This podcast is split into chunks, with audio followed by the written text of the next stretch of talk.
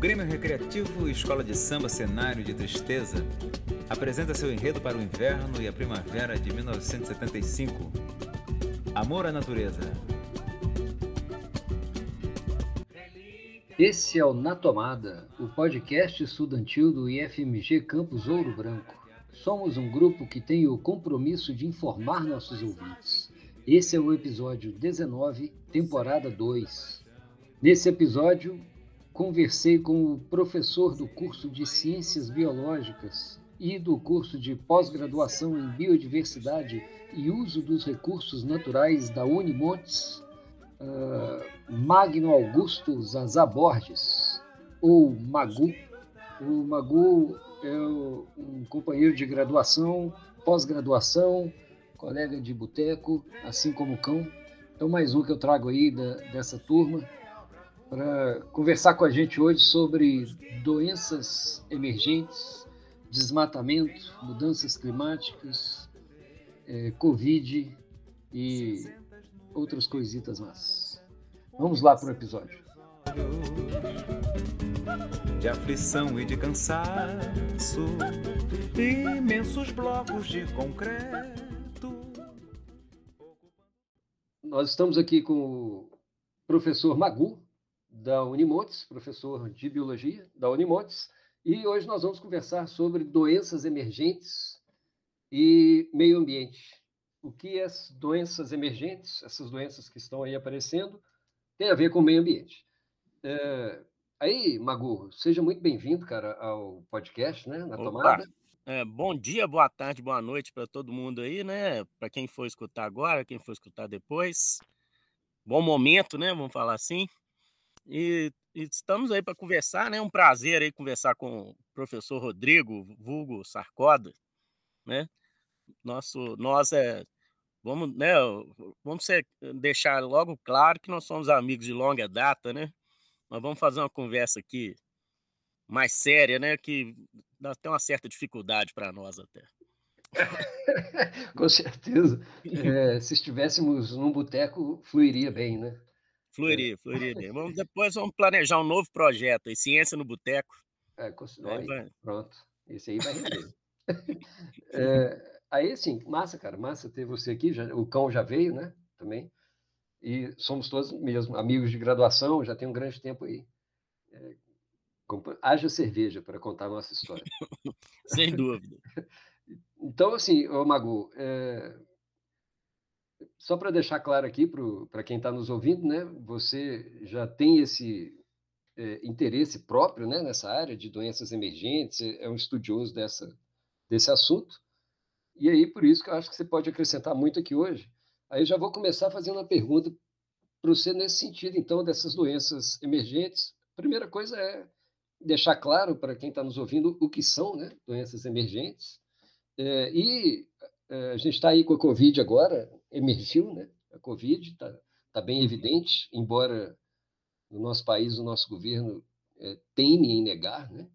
É, nós estamos aí e muitas vezes a gente não sabe onde surgiu, existem essas teorias da conspiração, de onde surgiu, por que, que ela apareceu, por que, que essas doenças aparecem. É, agora a gente pode esperar, mais para frente vai aparecer outras, né? Então vamos Sim. pensar daí. Fica à vontade. Bom, então, opa, peraí que eu, eu tô aqui ao ar livre, aqui passou uma super abelha aqui. Pessoal, mas aqui, é, eu sou, né, como o Sarcoda falou, eu, eu sou eu sou um biólogo e parasitologista, né? Então minha formação foi sempre parasitologia e aquela parasitologia clássica, né, dos parasitos como doença e não como organismos, né? E com o tempo eu fui mudando essa minha visão, né? entendendo que que o, o, a parasitologia em si, ela vai estudar eh, essa nossa interação com com esses bichos que vão viver dentro da gente ou, ou sobre a gente, né? Sendo endoectoparasitos, é, e eventualmente vão causar doença. Não, não é sempre. Né? Então existe uma convivência. Então nós vamos conviver com esses bichos. Né? Por causa disso, eu comecei a estudar, é, até bem antes aí do, do Covid, né? Eu entrei nessa linha de pesquisa de biodiversidade e saúde, né? As interações da biodiversidade com saúde. E o Covid hoje ele deixou muito claro né, para todo mundo, eh, não que não, não estivesse claro antes, né, perante os cientistas da área, mas não ganhou uma cobertura geral a importância dessa interação né, entre os, os, patógenos que estão presentes na, na, natureza e os seres humanos. Tá? É porque a nossa relação com eles é, existe desde quando a gente se tornou é, uma espécie. Né? A gente vivia em pequenos bandos de caçadores, coletores, nômades. A gente não tinha grandes epidemias, né? você não tinha isso. Né? Você não tinha concentração de pessoas suficiente para causar uma, uma pandemia, não existia isso. Os pequenos grupos pegavam as doenças infecciosas ali, herpes, essas doenças mais brandas, ou se pegasse alguma mais grave, já morria ali e ficava por ali. Não, não se espalhava, não conectava. Né? Nós, é, essa seria o, o, que eles chamam de primeira transição epidemiológica. Né? Então você tinha essas doenças esparsas assim, né?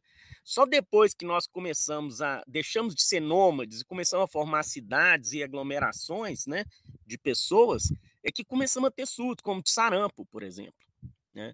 Tá. Então ô, isso... ô, ô Magu, só para pontuar, é, isso foi quando, cara, na, no tempo assim?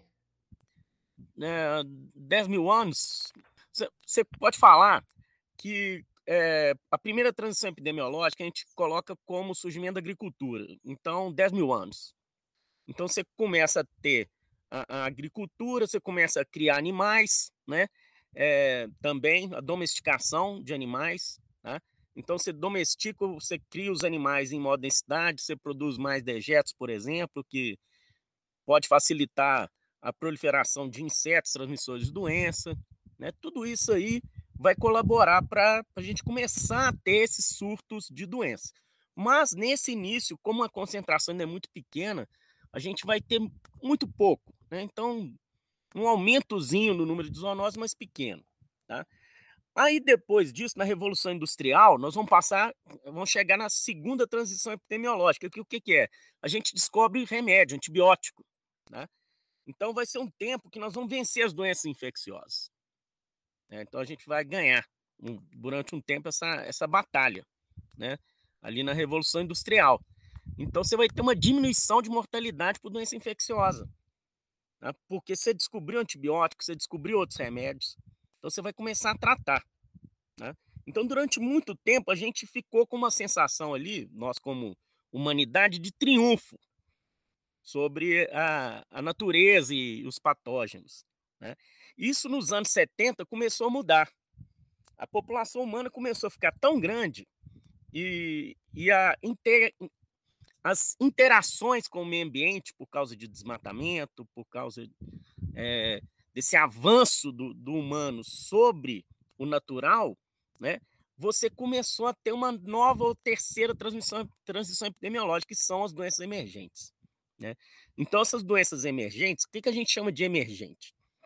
é, de, seriam três maneiras básicas. Então, você tem as doenças que não existiam antes nos seres humanos e passam a existir, igual o SARS-CoV-2 que a gente está vendo hoje. Né? Ela não existia e passou a existir. Né? Houve uma, um surgimento, uma emergência clássica. Tá?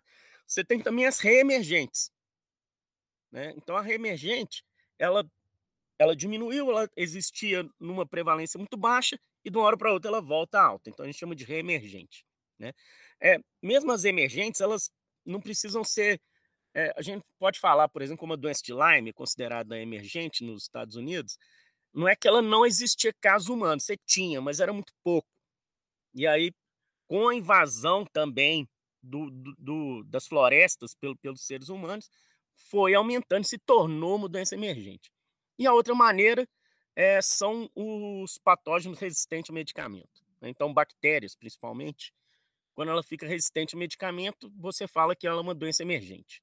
Tá? Então, mas não é isso que nós vamos falar aqui hoje, né? Nós vamos nos ater à parte é, natural. Né? Então é isso. Então hoje nós vivemos na era, na terceira transição epidemiológica, que é das doenças emergentes. E os fatores aí são, são muitos, né? A gente tem que a gente tem que discutir aí, né? Sim. É, então, só para fechar essa primeira parte, você, falou em transição epidemiológica, né? E aí você fala de uhum. três transições. É, vamos recapitular isso aí é, assim? A primeira seria quando a gente deixa de ser nômade, que quando a gente é caçador-coletor nômade, não, praticamente cada um vai morrendo de doença para o seu canto e não faz diferença. Você começa a ter os né? primeiros surtos mesmo de transmissão de doença quando a gente é, se torna é, é, a gente se torna não é necessário domesticado, fala, né? A gente não é, é, uma palavra clara, né? Deixa de ser nômade, né? É, então, a partir do momento que começa a formar os primeiros povoados por causa do desenvolvimento da agricultura, né, e da pecuária, você começa a ter um aumento, por exemplo, de zoonoses. Né? Os animais domésticos, eles são muito importantes na transmissão de zoonoses. Né?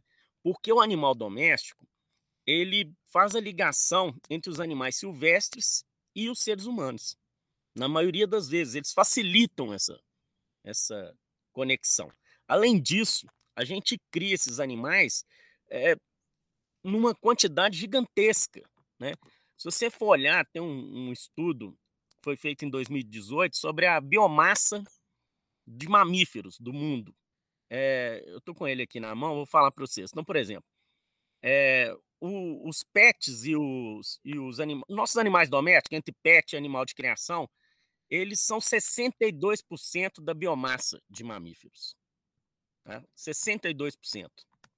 34% é ser humano. Esse macaco africano gigante, conhecido como ser humano. Então, nós, nós somos 34% da biomassa de mamífero. Os mamíferos silvestres representam 4% da biomassa. Então, o que, que essa multidão, né, esse, eh, centenas de milhões de bichos e de seres humanos estão interagindo com esses 4% de animais silvestres aí em termos de biomassa. Né?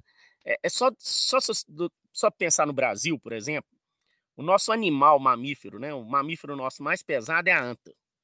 Então, pensa o que, que representa um boi, que é um bicho que foi introduzido pelos europeus aqui. A gente não, não tinha, não existe uma espécie de boi nosso. O boi ele veio da domesticação do auroque, da, da Ásia. Então é um bicho que está aqui maior que todos nós mamíferos e no número gigantesco, porque nós somos o maior produtor de bovino do mundo, né? Então imagina o que é isso em impacto ambiental, né? Então isso tudo a gente tem que pensar, isso, né? Mas então, a primeira transição é isso: domesticação de animais e agricultura. A segunda transição é revolução industrial, surgimento dos antibióticos e dos remédios. Então nós vamos ter um tempo de vitória sobre as doenças infecciosas. Só que população ainda é pequena, você tinha outros tipos de problema. A invasão não estava tão grande, né? Ainda do ambiente natural. E a partir dos anos 70, a gente começa a ter a terceira é, transição epidemiológica, que são das doenças emergentes. Né? Então, de maneira simples, início da agricultura, primeira transição. Revolução industrial, segunda transição, surgimento dos remédios. E terceira, quando a gente começa a perder a guerra, que é a partir dos anos 70 que aí começa vem junto com o crescimento populacional também, né? Desordenado. Junto, aí, é. a gente... As fronteiras é, agrícolas, né? Elas acho que são são as principais, né? Quando ah, se abre para agrícola aqui no Brasil, por exemplo, garimpo, né? Então, por exemplo, é claro que na Amazônia você vai olhar as áreas de garimpo, elas têm muito mais casos de malária do que áreas onde não tem garimpo, né? Então, é, o garimpo, quando entra na Amazônia, ele, ele expõe aqueles garimpeiros ali às picadas de mosquito, os buracos que eles fazem lá para garimpar enche de água, é um hábitat para o anófilis, o darlings, né, que é o principal transmissor. Então, você tem ali na interface da mata com o garimpo um, uma área de grande transmissão de malária, por exemplo, um exemplo clássico. E é lógico que o anófilis ele transmite um monte de vírus também. Então você tem vírus ali, que esse anófilis pica animal silvestre, ele vai ter ciclo de vírus com animal silvestre ali. Então, aquela população toda ali, ali você tem, por exemplo, um ponto onde pode haver o que a gente chama de spillover, que é o salto de espécie. Né? Então, um, um patógeno, né? Spillover em inglês, né? O transbordamento. Transbordamento em português, que seria talvez a melhor tradução. É, então, o, o, patógeno de um, de um animal silvestre ou de um animal doméstico salta para o ser humano, ele salta de espécie. É o que está acontecendo agora. E, por exemplo, é o que aconteceu com o Covid. Né? De alguma maneira, é, esse vírus saltou dos morcegos lá do gênero dos rinolofos, né? o Rhinolophus malaios, e tem um outro Rhinolophus lá que esqueci, é, mas esse gênero aí, Rhinolophus, um, um morcego que tem um, uma amplitude de território gigantesca na Ásia, ele vai, vai desde o Oriente Médio até, na, até no extremo lá da China, né? Então, esse bicho vai viver ali tudo naqueles países ali, Laos, Vietnã, né? Todos ali têm, são área desses morcegos, né? E, e esse vírus, ele saltou dos morcegos para nós, né? A gente não sabe se teve um animal é, intermediário aí fazendo a ponte, é, que já acharam que foi, foi pangolim, hoje já, já não acha mais, né? não se acha mais. O, o, negócio é que o coronavírus ele pega em outros bichos, né? Então, cachorro e gato mesmo pega, apesar deles não transmitirem para nós. Então, eles se infectam, mas eles produzem muito pouco vírus, então eles não, não transmitem. Não existe transmissão cachorro e gato humano. Mas nós passamos para os bichos. É, que a gente chama isso de zoonose reversa. Né? É igual febre amarela. Febre amarela é uma zoonose reversa aqui no Brasil. Né? Era uma doença que surgiu com os grandes primatas africanos e nós lá também, né, na África, com os seres humanos. A partir do momento que o ser humano veio para cá, né, se deslocou da África para a América do Sul, né? O, os nossos mosquitos aqui se adaptaram ao, ao vírus, né? Os sabetes e o, o, o hemagogos, e nós passamos essa doença para os macacos no Novo Mundo. Né? Então, é uma zoonose reversa. Né? Essa, morte de macaco é uma doença que nós passamos para os macacos, que é a febre amarela. Né? Então, é. chama, então, só para não pensar também que somos só é, que é uma via de, um, de uma, né? de uma mão só, né? É as duas mãos. Você tem a zoonose e a zoonose reversa. Sim, é interessante que cola muito com o que você falou, né? Que é o seu estudo do ambiente natural, né? Da, da uhum. gente uhum. inserido como uma espécie no ambiente natural.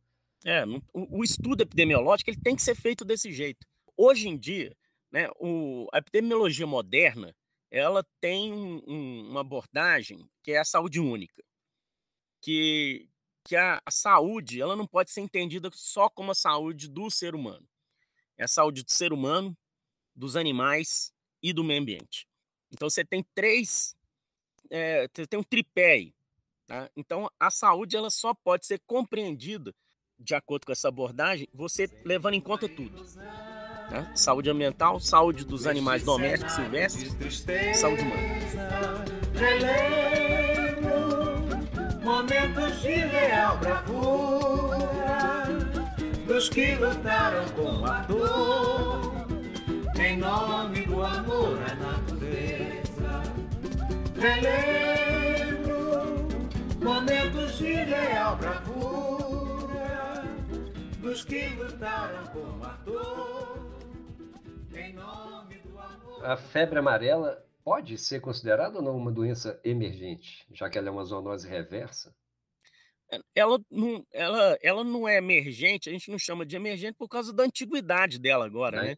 É, é, da ela, endemia dela, ela já tá. Ela veio para cá na época do.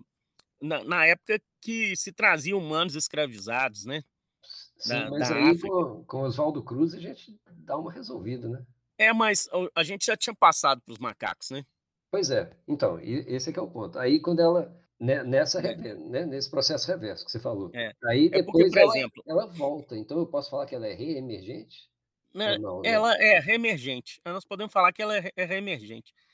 Não, não, não é bem isso, porque ela, ela nunca deixa de existir. Na Amazônia, você tem você tem febre amarela o tempo todo, tá? Então tem uma área ali da Amazônia que tem transmissão humana de febre amarela o tempo todo tem sempre uma área ali que sempre tem febre amarela, é endêmica. Isso. Né? Então sempre vai ter numa proporção ali X. Né?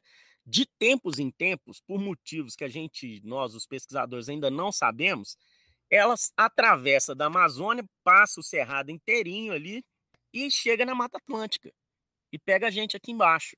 Foi o que aconteceu. Então, esses surtos periódicos aí, é, eu, eu acho, né? Eu tenho a minha opinião, né, que é, é só baseada é que existe um corredor, né, que já é conhecido por espécies de plantas, por mamíferos, aves, entre a Amazônia e a Mata Atlântica, que é um corredor feito das matas ciliares. Então, eu acho que, em alguns momentos, é, e esse corredor ele fica muito favorável para a transmissão do vírus.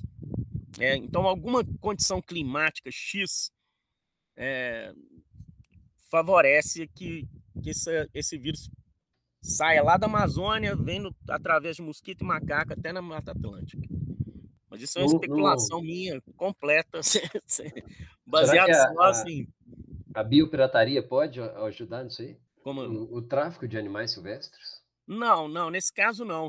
É porque é, a transmissão é toda silvestre, né? Então são dois mosquitos, que é o hemagogos e o sabetes, que eles são é, silvestrões, eles só, só vivem em mata, né? Então, por exemplo, no cerrado, você vai pegar esses bichos em mata ciliar, preferencialmente, né? Porque o grande lance é que ele sai da, Amaz da Amazônia e passa, é, atravessa o cerrado, ali Goiás, Tocantins, atravessa o cerrado para chegar na Mata Atlântica de novo.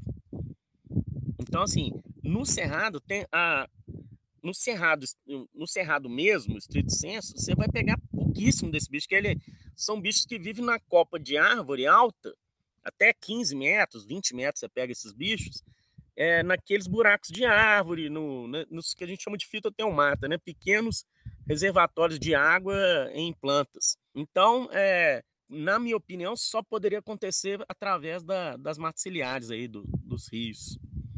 Então, acho que seria interessante um estudo, né?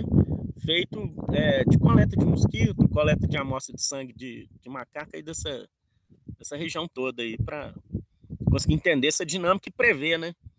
Você, prever, você falar assim, olha, esse ano, por causa de tanto de chuva, tanto de temperatura, tem uma probabilidade mais alta de chegar no, na Mata Atlântica de novo. Então, o que vamos fazer? Vamos vacinar.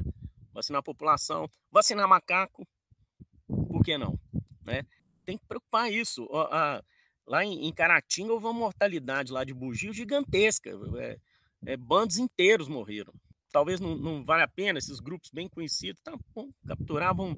Então, vacinação de animais silvestres é um negócio que está no, no escopo aí da, das ferramentas da epidemiologia nova. Né? É. Deixa o presidente ouvir você falar isso. Não quer vacinar humano? Vai não, vacinar macaco? É, na Inglaterra, eles estavam com um problema lá, esqueci a doença, é uma, acho que é uma brucelose. É uma doença que o guax, é, é o badger, né? Ele é, como é que, que, que bicho que é esse badger? É um, um texugo, texugo passava para as vacas. Aí eles começaram a matar os texugos, né? Abriram a temporada de caça ao texugo. Eles foram ver que não, não adiantava. Aí qual, qual que é a abordagem agora? Eles estão capturando os texugos e estão vacinando os bichos. Né? E soltando eles aí já diminuiu os casos lá de, dessa doença de texugo para a vaca. Mas aqui em Ouro Branco a gente teve um surto, cara, de febre amarela em 2018. A prefeitura decretou emergência, aí teve vacinação, né? E aconteceu isso, muito macaco aqui aparecendo morto. É, é um, um, é um macaco. A história evolutiva do macaco com a febre amarela é muito mais nova do que a nossa com a febre amarela. A nossa remonta de antes da gente ser Homo sapiens. Já a gente já conviveu com a febre amarela na África. Ah, tá. Aí é, é uma doença emergente para eles, né? Para eles. A malária, por exemplo, é interessante, né? Que é um protozoário, né? Não, não é vírus. O protozoário é bem mais estável, né? O salto de um protozoário é muito mais difícil, né? É, acontecer. O vírus é muita mutação, então ele salta muito fácil, né? Principalmente esses vírus de RNA, né? Como o, o Covid, né? Que eles são muito plásticos, né? Eles têm muito erro, eles têm muita mutação. Mas a, a malária mesmo, nós trouxemos a malária da África também. Não tinha malária aqui na América do Sul. Né? Quer dizer, não tinha falciparum vivax, né? Tinha outras, outras espécies de plasmode. Mas o vivax e falciparum veio com a gente também. Né? A gente não sabe se veio. É, aí aí chegou na. Talvez até não sei se veio com a vinda do, dos africanos ou, ou se veio quando chegou. Nós chegamos aqui como indígenas. Né? Podemos já chegar com a malária, né? Não acredito que não. Acho que, que foi mas de todo jeito, a, nossa convívio, a, a, malária, por exemplo, não passa para os nossos macacos aqui tão fácil. Então, nós não temos esse reservatório aqui, né? Já na África você tem malária de Vivax falciparum em, em gorila chimpanzé. Né? Então você tem um reservatório lá na África, aqui não. É por isso que a gente conseguiu derrotar a malária aqui na, na região sudeste, né? É, você tratou, você tinha menos gente, tratou todo mundo de malária, não tinha onde o mosquito se infectar mais. Uma situação diferente. É, é, é um, uma forma muito mais interessante de, de compreender né, o comportamento do, de patógenos, né? Muito mais completa. Você tem uma visão, uma síntese né, do que está acontecendo. momentos de real bravura dos que lutaram com a dor em nome do amor à natureza. Relembro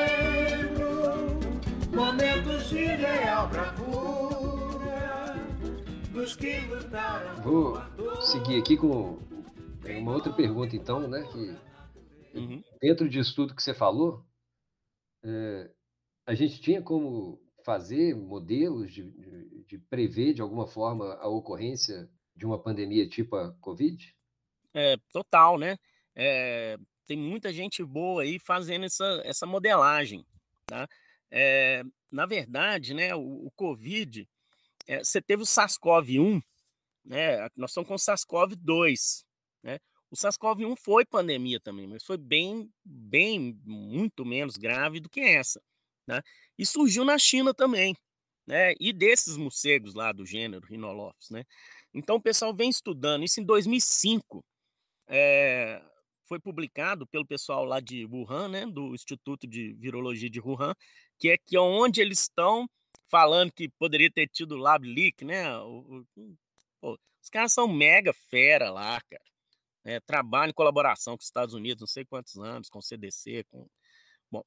Mas então esse pessoal lá tem uma pesquisadora lá que eu não vou lembrar o nome chinês, né? Não vou lembrar o nome é, não vou nem tentar lembrar o nome aqui, mas ela é conhecida como Batwoman, né?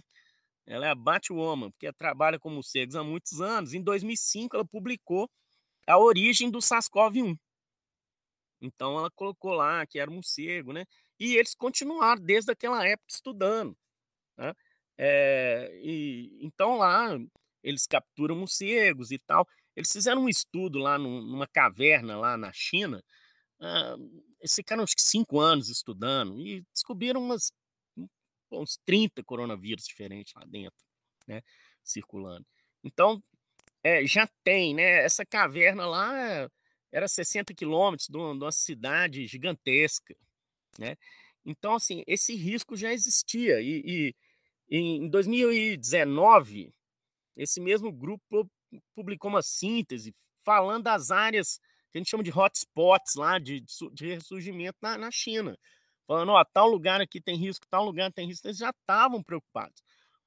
Por que, que a gente teve vacina tão rápido? Porque já tinha gente trabalhando na vacina do SARS-CoV-1. O povo fica, ah, essas vacinas, não sei o É porque já estavam trabalhando a vacina para o SARS-CoV-1. Então você só mudou um pouquinho lá, mudou o vírus. As vacinas já estavam meio prontas, né? Então, assim, é, então o que, que a gente tem que fazer, né? O, no Brasil, o que, que nós temos que fazer? Nós temos que ir para campo. É, o- o- os epidemiologistas, os parasitologistas, junto com os ecólogos, é, junto com o pessoal da área social, sociólogos, antropólogos, equipes multidisciplinares, para ir para o campo aí, investigar, capturar, é, entrevistar pessoas, para ver, por exemplo, a relação dela com os animais, né? Então, capturar os bichos, tirar sangue, né? É, dá para fazer. Existe um projeto do, do pessoal do. é, um grupo de pesquisadores do- dos Estados Unidos, principalmente, que é um projeto que chama Viroma Global. Então, esse projeto seria o quê? Você mapear é, todos os vírus de mamíferos e de aves aquáticas. Quem é ave? O problema para nós com ave é só ave aquática, que é o influenza. Gripe vem de, de ave aquática. Né? Então, seria todos mamíferos e aves aquáticas. É, se você fizer. Você não precisa fazer 100% dos vírus, porque muitos vírus vão ser muito raros. Então, dá para fazer com uma quantidade não muito grande de dinheiro, você mapear isso tudo. E aí, através de, de modelagem computacional, você não precisa nem fazer in, vitro, né? é, em sílica, que a gente chama, no computador, você vê qual deles vai ter um receptor compatível com o receptor humano, que vai ter chance de salto de espécie. Então, por exemplo, o coronavírus nosso, o SARS-CoV-2 agora, ele tem uma mudança lá é, no, no, receptor dele que colocou ele compatível com a nossa proteína ACE2. Angiotensina, né, proteína da angiotensina 2, é ACE2, tá? Então ele encaixou, foi uma mutação do vírus de morcego que teve afinidade para essa proteína que está, por exemplo, no nosso. Que, essa proteína que vai ser o encaixe do vírus para entrar para dentro da célula. Tá? Então você pode fazer esses encaixes antes, entendeu? Você vai prever. Então nós vamos saber aqui que o tatu de não sei quanto aqui, ou, ou o roedor do, rato de não sei onde, tem um vírus lá com grande afinidade para a célula humana. Então o que nós vamos fazer? Vamos trabalhar com as populações que vivem perto desses locais para eles terem, não terem contato com esses bichos. Nós não vamos desmatar lá, não vamos acabar com o ambiente deles lá para eles virem para dentro das, das, cidades, dos lugarejos. Né? Então, o Brasil, nós somos o segundo país em, em diversidade de morcego. Né? A gente só perde, acho, para a Colômbia. É, então, assim, nós somos o país que mais tem vírus de morcego no mundo. Nós somos o país mais diverso. Né? Por que, que a pandemia não começa aqui? Porque a nossa população ainda é pequena. Né? A China, ela é muito menos morcego que eles têm lá, muito menos espécie de mamífero que nós. Eles são menos diversos, né? Mas a população deles é gigantesca. Então, é população humana é essencial para esse salto. Então, população humana, população de animal doméstico, criação animal, né? Então, nós temos risco do lado da, da criação animal, mas ao mesmo tempo, o, o, nosso querido agro, né? Ele, ele no, ele, ele é gigante, mas ele não emprega ninguém, né? não dá emprego. Né? Então tem pouca gente envolvida. Então o cara morre. Quanta gente aí nas roças aí morre que ninguém sabe por que, que morreu. Ah, fulano morreu que a gente não sabe o que, que é. Às vezes ele pegou um vírus maluco lá e morreu e pronto. Só que não passou para ninguém. Né? Ah, na China, não. O, os caras vivem ali numa densidade muito alta, então a chance desse cara que pegou o vírus no ambiente silvestre passar para outro é muito maior. Nas nossas rocinhas, não. Às vezes dá um surto lá, morre uns três, quatro lá. Aí lá, ah, deu um, um negócio esquisito da família do povo aí, morreu uns, uns quatro. Nas roças aí, com certeza, tem essas histórias. É, o que eu ia falar, velho? Esqueci, cara. Ah, Bom, é interessante. É não, você falou de morcego, né? Que a gente tem muito morcego. Uhum. Aí, ontem uhum. mesmo eu passei com minha cachorra aqui. A gente viu um morcego que entrou em óbito, tadinho. Tava, não sei se atropelado, mas estava só a capa na rua. Bom, Aqui tem muito morcego, né? É, é, muito interessante que, apesar de a gente ter uma fauna muito grande, a gente tem umas 10 espécies que são super é, abundantes, que estão em todo lado, e são muito urbanas também. Né?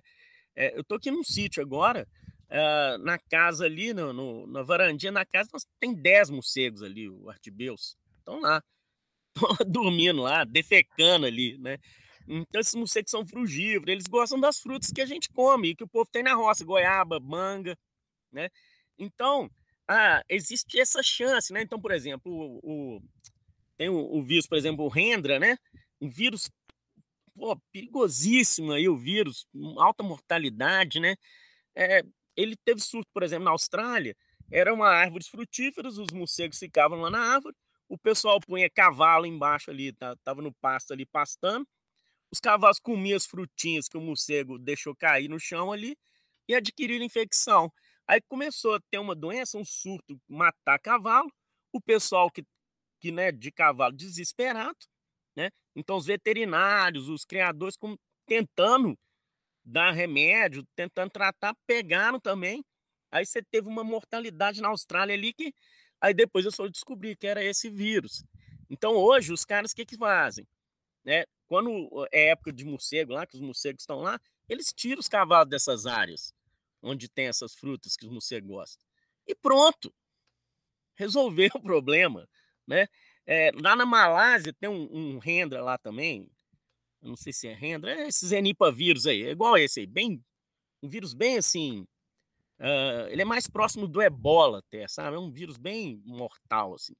Aí, por exemplo, lá não, lá os caras eles tem uma palmeira lá que eles cortam assim para tirar um suco. Tiro, como a gente, o seringueiro aqui, tira aquela goma, né? Eles tiram ali a seiva para tomar um suco. Eles tomam um suco daquela seiva. Aí as raposas voadoras iam lá à noite lamber o, o negócio que eles cortavam, né? Então eles também tiveram que modificar esse comportamento. Mas você vê, simples modificações de comportamento, você evita uma doença grave, né? Não precisa bater o morcego, uma raposa voadora, um bicho maravilhoso, né? Um morcegão gigante, né? E, e, e, outra coisa, né, que eu tô falando assim, parece que a natureza é, tá contra a gente, né? A biodiversidade é ruim.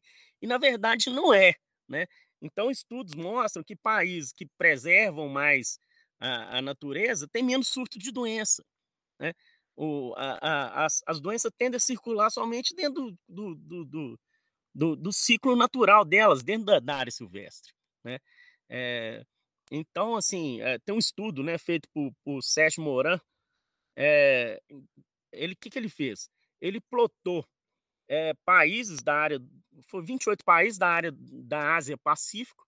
Aí ele colocou assim: é, com maior biodiversidade de mamífero e ave, número de tipos de doença infecciosa, bactéria, vírus, é, protozoário, tal. Aí ele viu que quanto maior, maior a diversidade mamífera e ave, mais doença. Né? Aí, ao mesmo tempo, ele pegou esses mesmos países e viu país com maior cobertura vegetal. Então, porcentagem de cobertura florestal. Aí ele viu que quanto mais porcentagem do país é coberto por floresta, bom, o país tem 70% de floresta ou 60% de floresta, menos surto de doença. Então ele tem mais tipos de patógeno e menos doença.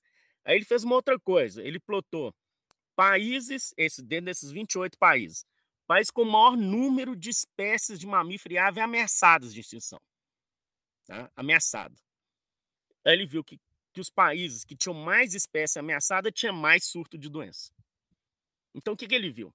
Que a biodiversidade, apesar de ser fonte de patógeno, a biodiversidade, quando ela está bem preservada, né, ela nos protege de patógenos, é um serviço ambiental. É, isso é bem controverso às vezes, né? E, por exemplo, a malária na Amazônia é bem controverso, né? Mas a maioria das pessoas concorda que, que, que esse fenômeno ocorre frequentemente. Então, por exemplo, a vírus do oeste do Nilo, nos Estados Unidos, né? problemaço, né? Assim, é, preocupa muito eles lá, tá? É, então é um vírus transmitido por, por, pelo mosquito Culex, é a muriçoca né, noturna aí, e que a fonte de infecção do, do mosquito são aves. São aves. Aí o que, que eles foram ver? Plotaram é, dados dos Estados Unidos inteiro. É, município, que lá eles têm esses dados, né? Então eles tinham diversidade de ave do município e número de casos humanos de vírus do oeste do Nilo. Aí eles viram que quanto maior a diversidade de aves no município, menor número de casos de, de vírus do oeste do Nilo. Né? Por quê? Porque algumas aves são melhores reservatórios de vírus que outras. Então, quando você diz, e normalmente essas que são melhores reservatórios são as mais que a gente fala é, vagabunda, né? A gente aqui, profissional da área, né? A gente fala, ah, esse bicho é vagabunda, aparece em qualquer lugar, né? Tipo, vamos falar aqui dentro da nossa fauna aqui um é, bem né? Esse passarinho que a gente vê na cidade o tempo todo aí, o pardal. É, é o pardal introduzido, né? Mas o, o uma pardal também, né? Mas um tico-tico, nessas né? aves que já são urbanizadas, né? Então, assim, que, que se você tirar a mata ali, elas vão invadir o ambiente urbano também, ou rural, né? Então, a, a, é o que acontece isso. Então, nos Estados Unidos é o American Robin. É o, o Robin americano. É, é o melhor então, na hora que você desmata, esse bicho aí tá, tá nem aí, que ele não, não depende de mata. Né? A mesma coisa acontece muito com o roedor, por exemplo, hantavírus, né? Então, é, doença de Lyme, por exemplo, também. Os Estados Unidos, é, eles têm pânico de doença infecciosa, que eles não estão acostumados com doença infecciosa igual a gente. Então, a maioria dos estudos dessa área vem dos Estados Unidos. Né? Doença de Lyme, principalmente de vírus do oeste do Nilo. Né? O Lyme é transmitido por um carrapato. Né? Então, em algumas regiões lá dos Estados Unidos, é, o principal é, reservatório da bactéria, né, no caso, que é o doença de Lyme bactéria, é um roedorzinho, camundongo, tá? bem pequeno, silvestre. Então, esse bichinho, ele, ele infecta muito bem o, o, o, carrapato, né? E o carrapato, assim, consegue sugar sangue dele muito bem. Um, um estudo mostrou que em, em, algumas áreas lá, é da Virgínia, eu acho, mas ah, não interessa, mas nas florestas lá dos Estados Unidos, você tem esse ratinho, você tem, por exemplo, o gambá, tá? O de Delphis, de Delphis virginiana, deles lá. É, então, esse de Delphis, ele, apesar de ser um bicho maior, ele, ele é muito eficiente no grooming, que a gente fala, na catação. Então, ele arranca os carrapatos e mata. Tá? Então, esse bicho, ele, ele não infecta carrapato e mata muito carrapato. Tá? Ele mata mais ou menos uns, acho que é uns 5 mil carrapatos por hectare. Né? É, a população, né? não o bicho. Né? Então, já o ratinho, não. Ele, ele, ele produz carrapato praticamente. O carrapato alimenta bem nele, infecta bem nele. Na hora que você desmata essas regiões lá, o, gam, o gambá vaza. O gambá vai embora. Por quê? Porque é um bicho estritamente florestal. Já o ratinho, não. Você desmata, ele aumenta a abundância. Porque além de favorecer o tipo de forrageamento dele, você tira o predador dele, que esse gambá também preda esse ratinho. Né? Então, muitas vezes já mostrou isso. Então, por exemplo, você faz um. Né, é, é, locais, por exemplo, com pouco predador, né? Aí você vai ter esse aumento de roedor, que você tem rantavírus, você tem esse monte de outras coisas aí, né? Então, as espécies mais resilientes a desmatamento, normalmente, elas, por questões é, metabólicas, por exemplo, eh, são espécies mais resistentes ao desmatamento, são mais resilientes. Por quê? Para um roedor desse. É um bicho que vive pouco, é um bicho que tem uma ninhada gigante, né? reproduz muito. Então, ele é um, um, um estrategista, né? que a gente chama de R estrategista. Né? É, o que, que ele faz? Ele investe em reprodução. Então, tempo de vida curto, ninhada grande. Né? Então, como ele investe muito nisso, ele investe pouco em imunidade adaptativa. Então, ele pega infecção e tem altos graus de é, produção de propágulo, que a gente fala, que pode ser bactéria, que pode ser vírus. Então ele produz muito vírus. Então ele tem muito vírus. O que não é o transbordamento. Então você tem que ter muito vírus para transbordar. Tá? O animal que ele tem, por exemplo, vida mais longa, tem ninhadas menores, ele tem que investir em imunidade adaptativa. Né? Então isso é, dá muito certo para roedor, por exemplo, para ave. Tá? Mas, por exemplo, não dá certo para o morcego. O morcego é uma exceção, porque o morcego é, é um bicho muito louco, né? Porque ele vive muito, tem morcego que vive acho que 50 anos. Ele é pequeno, metabolismo alto. Né? Mas o morcego, ele é um bom reservatório porque ele não adoece. Né? O morcego não morre de doença. Né? Quer dizer, não morre de vírus. Tá? Ele tem um fungo aí que está matando muito morcego. Mas vírus não. Tá? Não está nem de longe entre as causas de mortalidade de morcego. Então ele tem, por causa do voo dele, muita gente acha que é por causa disso, um controle de febre, de infecção, de inflamação, que faz com que ele não morra de vírus. Então ele tem uma riqueza de vírus gigantesca e produz muito vírus. É por isso que o morcego é tão importante como, é, como reservatório de vírus.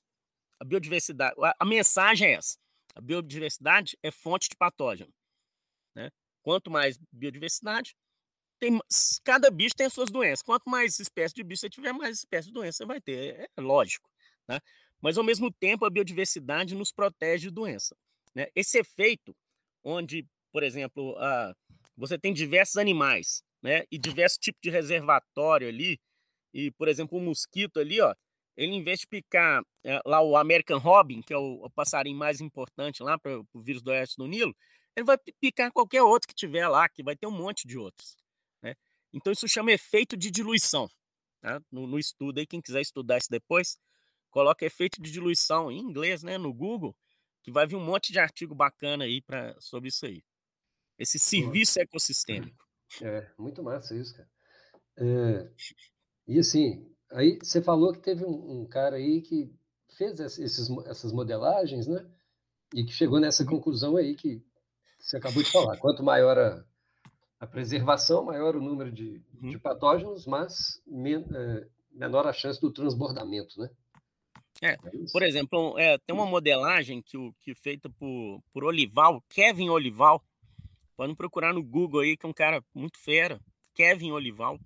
Ele, ele fez uma modelagem sobre zoonoses prováveis. Ele fez uma probabilidade baseado na população e baseado na população humana e baseado no, no número de espécies de mamíferos. Tá?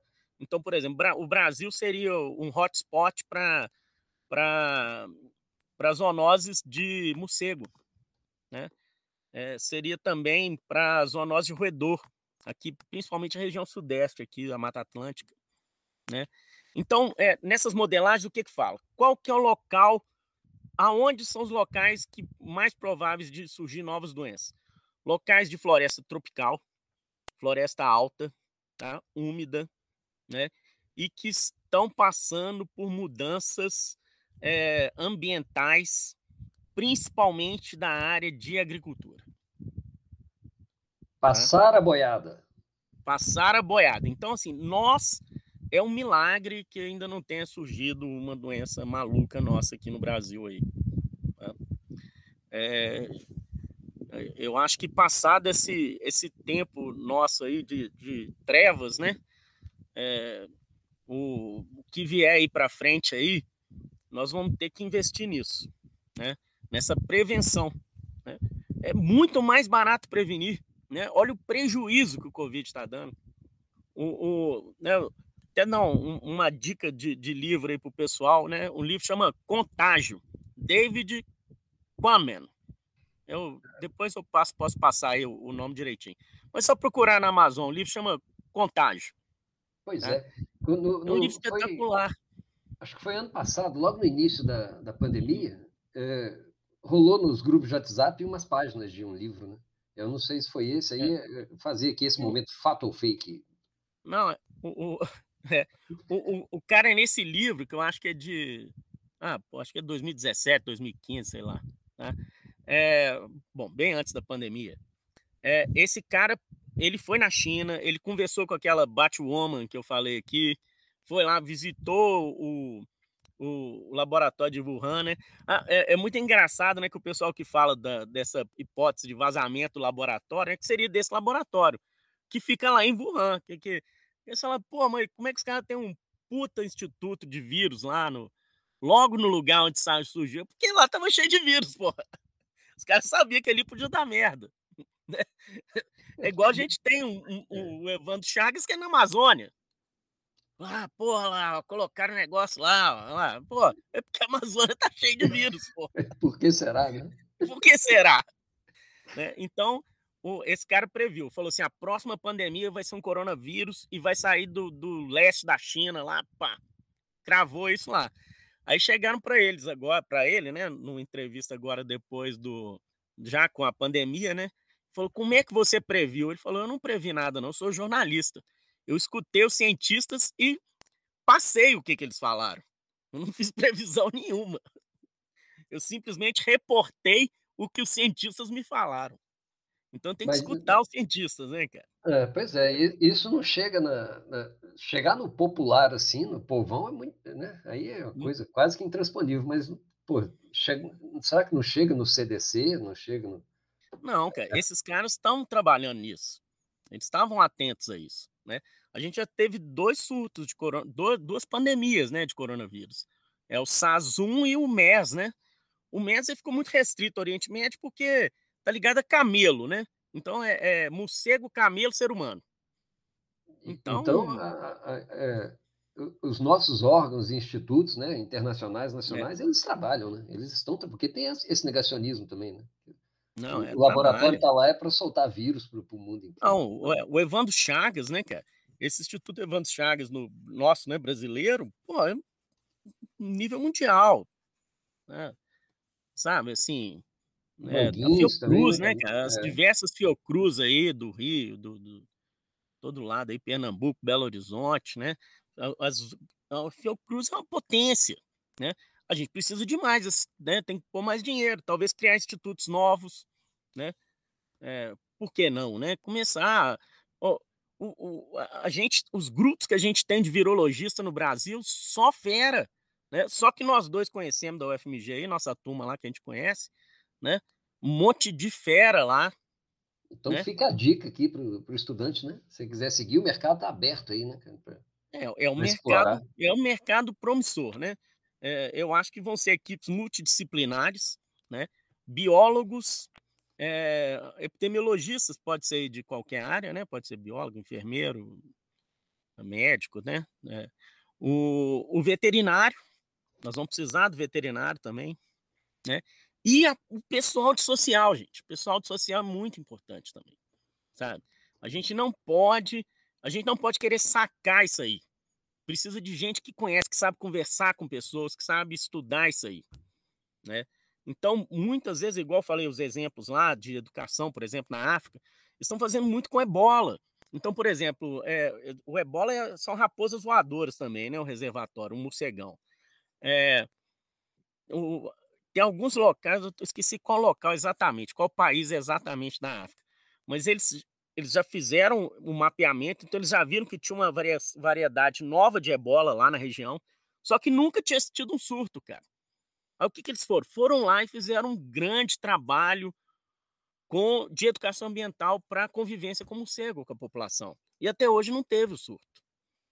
Né? Então, é uma abordagem muito mais inteligente. Né? Então, o, o, programa deles é vivendo seguramente com os morcegos. Não, não precisa ter conflito. É, e to, com raiva, já, já mostrou com raiva que, não com raiva, é, a emoção raiva, não, viu? A doença raiva, né? Mas a, a raiva, né? Já alguns locais começaram a matar o morcego, né? O morcego vampiro, o Desmodos, e deu errado. Você mata o bicho, piora a situação. Né? Então, assim, é, tem que ter convivência. A palavra é essa, né? É convivência. Então, aqui no Brasil, cara, não precisa desmatar mais nada. Né? Já, já tem tanta terra aí desmatada, aí parada, pasto abandonado. Quer plantar mais? Planta nesse lugar, não, não precisa mais desmatar. Não tem necessidade. É um, deveria ser feita uma moratória de desmatamento e pronto. E, e estudar, vamos estudar. Né? É, estudando esses vírus novos, a gente pode, por exemplo, é, é, conhecer, por exemplo, é, novos medicamentos, vacina para vírus que a gente não tem ainda, né? É, nós demos sorte que esse vírus dá vacina, né? Imagina ser igual dengue, que a gente não tem vacina até hoje. É. Então, acho que a mensagem é essa aí, o, o Sarkozy. Tá. É uma mensagem relevante e necessária nesse momento, né? ainda mais, uhum. como a gente tá, vem falando aqui, com esse governo antiambientalista, é. negacionista, não. né? É, é, é, não tem, não, é, é, abaixo de qualquer crítica, né? Não tem condição, né? É, e, e, e, e, o próprio agro, né? É, tá tomando ferro, tomando ferro. O pessoal quer a carne, mas não quer carne que seja vendo desmatamento. O europeu não vai comprar isso. É, é, é burro, pura e simplesmente. É, é pop, é. É. Cinzentas nuvens de fumaça umedecendo os meus olhos de aflição e de cansaço, imensos blocos de concreto ocupando todos os Mas olha só, você citou no, de novo nessa modelagem aí que o que o cara fez aí, é, hotspots. Aí, uhum. quais são aí os principais hotspots que ele cita no planeta e no Brasil? Assim? Vai cara, ter uma faixa de latitude? É, é muito interessante. É, não, é, esse, o trabalho do Olival ele, ele fala só só zoonose, né? Tem um outro, um outro artigo que é do Allen, que ele faz esse mapa de risco para tudo. Aí ele pega tudo, pega é, todos os tipos de doença, né? Mas, eh, na verdade, zoonosa, a, 70%, eh, a grosso modo, das doenças emergentes é a zoonose. É, esqueci de falar isso no início, mas basicamente é isso aí. É, então, se você vai ver, ele coincide com os hotspots de biodiversidade, né? Que você já ouviu falar, né? Então, o pessoal que estuda ecologia sabe que tem os hotspots. Então, por exemplo, a Mata Atlântica é, né? O Cerrado é, né? Então, você tem o Sudeste Asiático ali, né? Então, muito. Então, essas áreas de maior biodiversidade elas coincidem. Tá? E você tem áreas também de população, né? Então, muita densidade populacional é risco para hotspots. Então, por exemplo, a Índia é também um outro lugar que pode surgir ali, né? Um, uma, uma nova pandemia. por exemplo, né? É, você tem muita biodiversidade, muita população também, né? Talvez é até estranho, né? Como não tenha tantas emergido na Índia. Né? Talvez é porque o pessoal, sei lá, morre lá, não sei, alguma coisa está acontecendo aí, né? Mas o risco existe, né? Então esses mapas têm aí. É, esse trabalho de Allen, ele, ele mostra esse mapa aí. E aí, é, se a gente pensar também que o desmatamento, essa agressão violenta com o meio ambiente. Oh, oh, oh, saca, só que eu lembrei que tem uma, uma, outra modelagem que o pessoal fez muito bacana, que foram das novas coronaviroses. Aí eles colocam aqui o Brasil também como hotspot, hotspot para novas coronaviroses, baseados na fauna de morcego, na filogenia de morcego, né?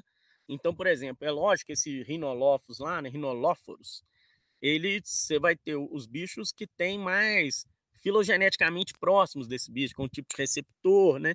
Então, hoje você pode modelar, por exemplo, um, um modelagem foi feito por vários autores aí, mais de um artigo, é o risco dos animais pegarem coronavírus, esse coronavírus agora, SARS-CoV-2.